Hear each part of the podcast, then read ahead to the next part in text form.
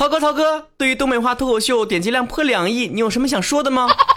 哎呀，这个，这个，这个，难道还有十几亿人不会上网吗？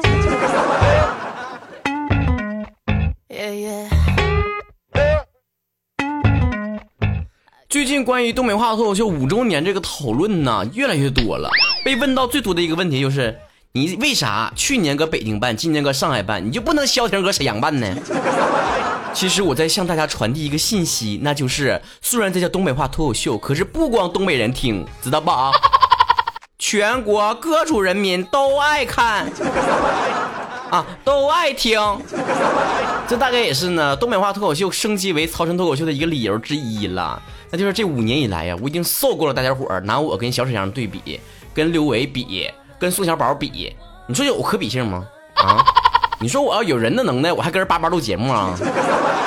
还至于花半个月工资飞去上海跟你们见面啊？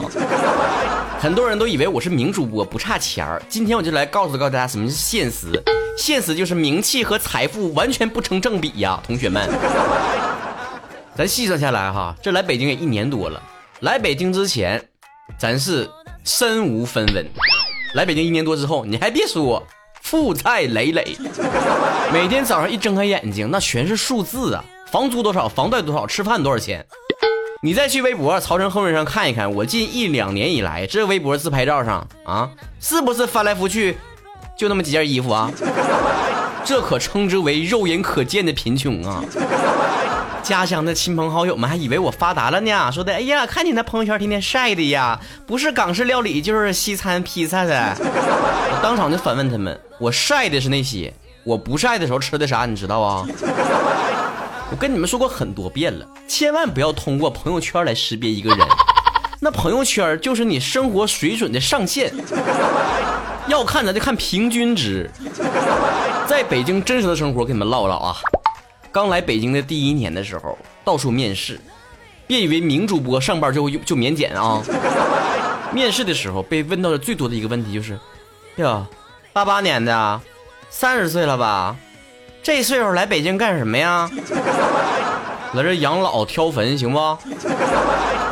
要不就说哟，还有个点击量破亿的节目呢，那你上我们上班来，你们得把节目给我们呢。点击量这么高，不躺着赚钱了，还跑这飘什么飘啊？还把节目给你们公司？呸！美丽大鼻梁直冒青泡，还躺着钱？我这倒立我都没把钱挣着。哎呦，这节目不给我们可不成啊！要不然的话，你成天就合计你那电台的事儿了，也不跟不想工作了。啊，我节目一周就更一次，周末录完就完事儿了，不影响周一到周五上班。那哪成啊？那你周一到周五不得想这事儿啊？成天。哎，曹子高们，你们听听这说的是人话吗？你要真是周一到周五成天想着节目事儿，那么上进，我节目还就不止两亿的点击量了。这有些面试官呢，真是矫情的一批呀。这年轻的不行，没有工作经验；年纪大的不行，要价太高了；男的不行，搁北京留不长；女的不行，怕生孩子。那你别招人了呗，你就自己干得了。好不容易找到工作了，再来谈谈这个住房问题啊。可能是我缺乏生活经验，不过我确实是来北京之后才听到这几个词儿的，比如说押一付三、押二付六、隔断单间小跃层、多维公寓城中城。你要跟别人合租吧，麻烦才多呢。你要看看那合租信息，你都能气死。女孩要求室友必须是女孩，男孩要求室友也得是女孩。那老爷们这么不受待见吗？住进去之后你再看，那要是隔壁是情侣，房屋那个隔音再差点那感情两口子太好了和太不好了，晚上你都别想好好睡觉，吵死你，你懂的。而且在这儿合租跟别人，那跟上学的时候室友完全不是一个概念的。前两天我回家的时候，正好有个老爷们儿也跟我进同一个门然后我们俩相视一笑，说了句：“ 真巧，你也住这屋啊？” 你说这哥们儿是不是傻？隔壁住个大网红，竟然浑然不知。奇葩室友那是你怎么搬家，你怎么能遇上？进了家门不关门的，用完厨房不关灯的，拉完粑粑不冲水的。好不容易找到一个能一个人住的小公寓、小开间儿，没几天还被清了。去年我公寓被清的时候，我就想回沈阳了，不想跟这混了。但碍于那一阵子啊，民间啊都在盛传说，这个正在清理低端人口。为了向大家证明我不是低端人口，我硬撑到了现在。每个月开完工资，你看那个数字，对比以前在老家时候开的工资那个数字，你心里无比的满足和自豪。交完房租之后，一夜回到解放前。现在住的地方跟三家一起合租，一个月四五千块钱。同学们，四五千块钱什么概念？那在沈阳，我是不是闭着眼睛在沈阳地图上指哪我住哪，住哪我指哪？这我还得挑呢，哪个地方下楼就有地铁，哪个地方离单位近，哪个地方不堵车。最重要的是哪个地方周围有好吃的？民以食为天嘛。有天我抽冷子想吃那个国民菜了，鸡蛋炒羊柿。打开外卖软件一搜，我去，二十五块钱。你那个鸡蛋是公鸡下的啊？那羊柿子上面镀金了。好不容易找到十几块钱的，刚想点完之后，上面说，哎，二十起送。好不容易凑到三十块钱，结果告诉你，哎，四十块钱能送一个八块钱大红包。好不容易凑到四十块钱，又告诉你，哎，满五十送杯饮料。等外卖小哥拿着一包子吃的敲我门的时候，特别惊讶的问了一句，大哥，你家聚餐呢？今天？忘本呢我，最初我不就想吃个鸡蛋炒羊柿子吗？不过说实在的，我已经好几天晚上没有吃晚饭了。每一天用脑太过度了，天天思考问题，大脑快速的运作。等到回家之后啊，我什么啥问题我都不想再思考了，甚至想吃啥我都不想想了。什么饿不饿的，睡着就不饿了。睡醒一觉，你去上班的时候，你一坐车就让你体会到什么高不高峰的，二十四小时给你高峰。我有天加班到十一点，开车回去的时候，居然在马路上堵了半个小时的车。半夜十一点的同学们呢？你说你不搁老三搁家待着，都搁外面瞎晃悠什么玩意儿？偶尔出差回家一次，告诉你什么春不春运的，三百六十五天春运，在北京火车站能给你内裤都挤开线喽。偶尔奢侈一把吧，打个车回家吧，眯一会儿搁车上，一睁开眼睛你都倾家荡产了，还还还还处什么对象？一个住朝阳，一个住海淀，那就属于异地恋。有一次，妹豆从沈阳来北京来找我玩儿。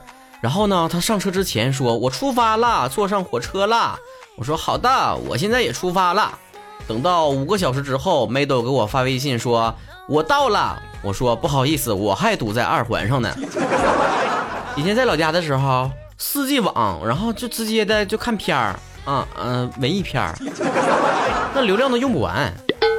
现在的流量啊，全花在路上了，上下班时间之长又流量之大。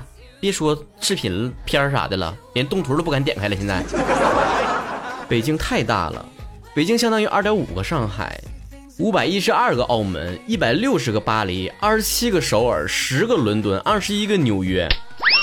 这么大的一个城市，我们显得非常的渺小，非常的容易迷失，每天都过着跟以前截然不同的生活。以前到了六点钟意味着下班了，现在六点钟意味着我该点外卖了。以前很任性。单位 WiFi 慢了，我都想辞职。现在很谨慎，单位都嘎子罐爆炸了，都不能把我从工位上移开。以前穿着一身西装行走在写字间，就觉得自己是上流社会的成功人士。现在你在行走在写字间，发现整栋楼里面只有保安大哥穿着是西装。不管你是北漂还是什么上漂还是深漂，只要是在大城市里面打拼的年轻人，每一天估计都在想这样的一个问题：就是我该留下还是该回家？公司领导劝我回去吧，你说你这岁数了，结个婚，娶个媳妇，生个孩子，比啥不强啊？我的爸妈成天给我打电话，也跟我说回家吧，你这岁数了，结个婚，娶个媳妇，生个孩子，比啥不强啊？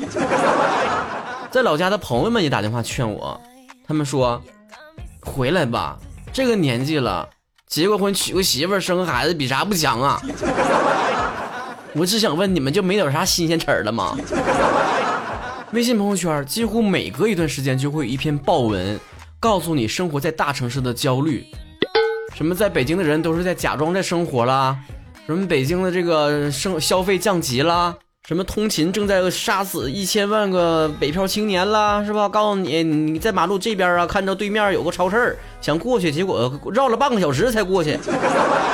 所有的文章都指向在在漂泊在大城市的年轻人的生活质量，你说对不对吧？倒也对。以前我沈阳的时候吧，下了班之后跟同事第一拖吃饭，第二拖喝酒，第三拖唱歌，第四拖洗澡。现在还什么拖不拖的呀？下了班赶紧各回各家，各找各妈了。我这都半年多没唱歌了，没唱 KTV 了，只能偶尔路过某一个大商场的时候，进去上小隔间里面唱十五分钟。不光身边的亲朋好友和同事，就连这个听众们也在问这样的一个问题，就是究竟该不该去大城市漂泊呢？有的人说，我本来想去了，但是看到那么多文章把这个北漂生活批判的一无是处，那么的没有人情味儿，我实在是不敢去了。我想说的是，你千万不要被这个网络上所传播的那一类的毒鸡汤啊、负能量啊，还有一些什么所谓的网络爆文呐所影响、所左右了。作为一个媒体从业者，非常清楚的知道那些爆款文章是怎么打造出来的。首先，先针对一小撮人群，直击他们的痛点，传播放大他们内心的焦虑，引发所有人传播发泄的欲望，就成了。他们永远不会成为你们的人生导师，只会去迎合你们的负面情绪。啊，他说我北漂的，我是假装活着，我就假装活着呢。那我干啥呢？我现在啊，咋死的？不是说的每一个观点，或者是每一句个、每一种现象的描述都是错的，但问题就在于，他负责勾起了你的焦虑，他帮你解决了焦虑吗？还不是你们亲爱的曹哥、东北吴彦祖，我帮你们收拾这个烂摊子。人们都说，只有小孩子才会去分好人还是坏人，成年人都知道，人都有好的一面和坏的一面，没有绝对的好人和绝对的坏人。同样的，只有不成熟的人才会说啊，这个城市是好的，这个城市是不好的，没这回事儿。你只能自己去这个城市去生活，慢慢的感受这个城市是不是适合你自己。有人说大城市冷冰冰的，没有温度，没有人情味儿。对，但是你同时也应该想到的是，没有人情味的背后，恰恰是一个公平竞争的环境。我们不讲人情，你有能力你就上，没有能力你就滚蛋。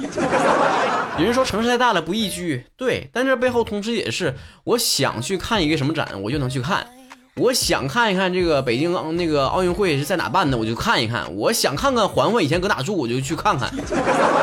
往小了说，你可以在一个相对于公平的环境、机会很多的环境里面去实现自己的梦想；往大了说，当你看到了一个大城市里面的这个人间冷暖越多的时候，你对这个世界的偏见就会越少。会构建起更加圆融的三观去面对这个世界。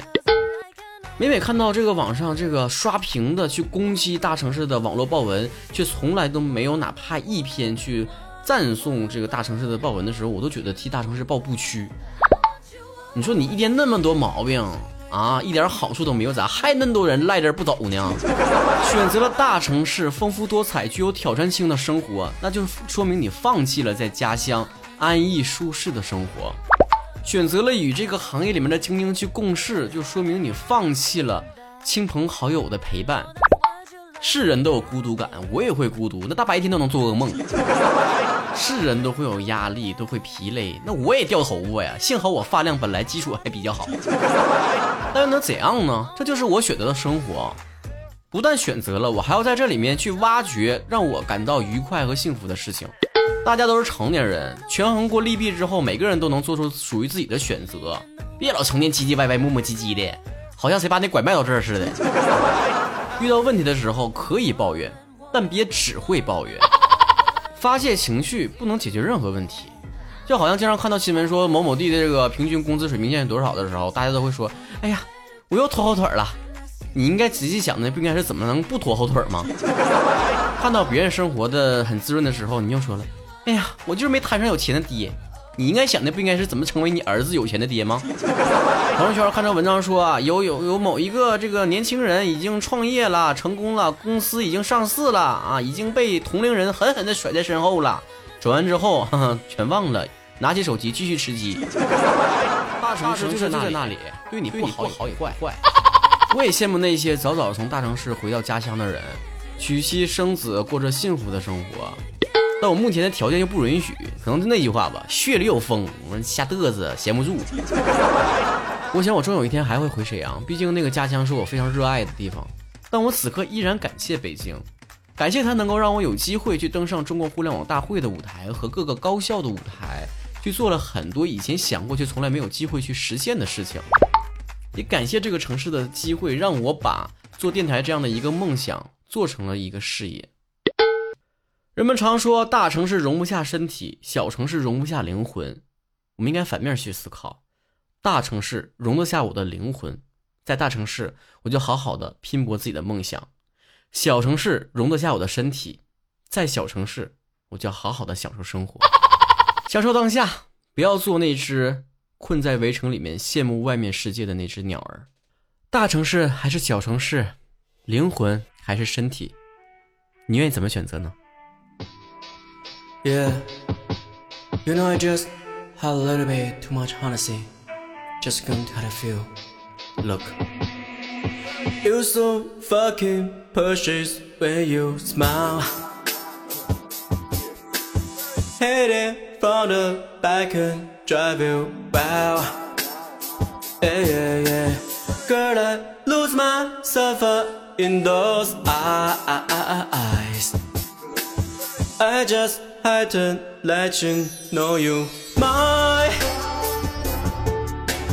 hands on your body. I don't wanna waste no time.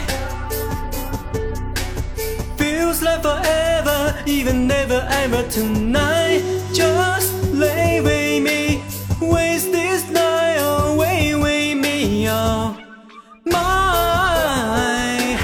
I can look away, I just gotta say, I'm so fucking happy you're alive better count down if you're down on your God say it's right. Yeah, yeah. Girl, anything I can do just to make him feel right. Oh, I just had to let you know you're fine. Running circles around my mind.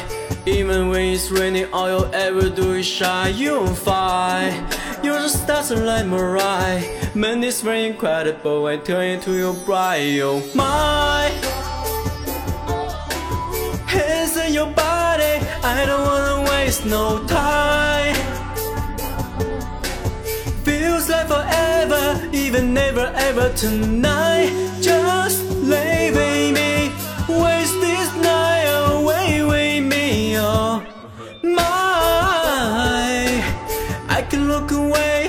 I just gotta say.